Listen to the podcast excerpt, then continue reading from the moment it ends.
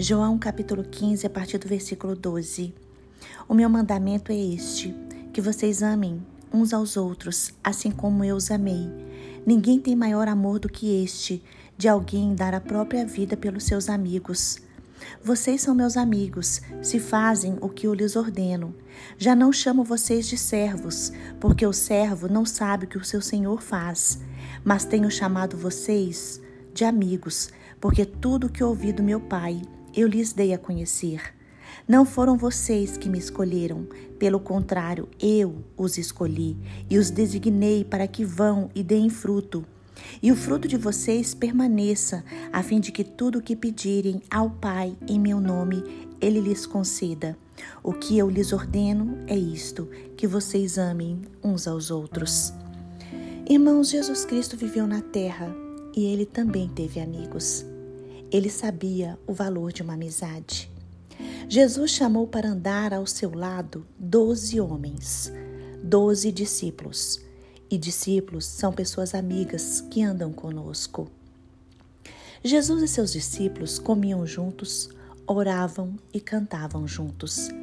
Quando caminhavam, eles conversavam e aprendiam lições com o Mestre. Mas três discípulos eram mais próximos de Jesus: Pedro, Tiago e João.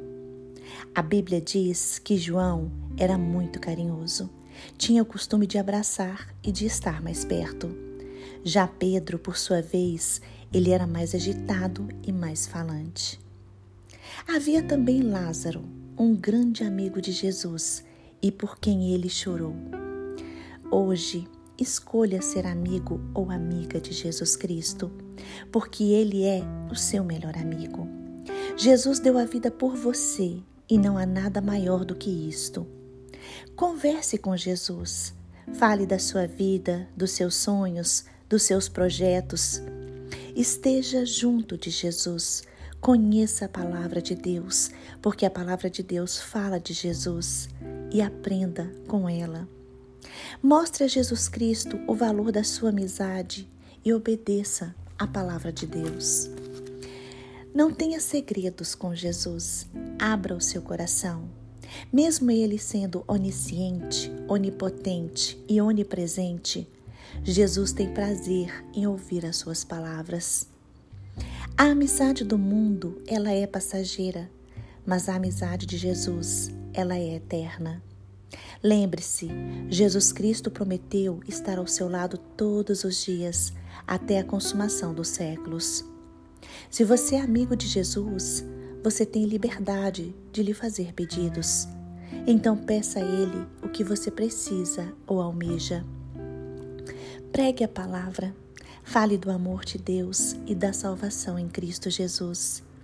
A vontade de Jesus é que alcancemos outros amigos para aumentar a nossa família. Não se esqueça, Jesus é o amigo que ama você. Jesus é um amigo que ensina você a amar. Jesus é um amigo que deseja a paz em sua vida. Jesus é o príncipe da paz. Ele é o seu melhor amigo e com ele você pode contar em todos os momentos da sua vida, inclusive naqueles mais difíceis. Ele deu a você também o Espírito Santo para estar com você consolando, fortalecendo e lhe ajudando. Jesus é o amigo fiel e verdadeiro ele jamais abandonará você.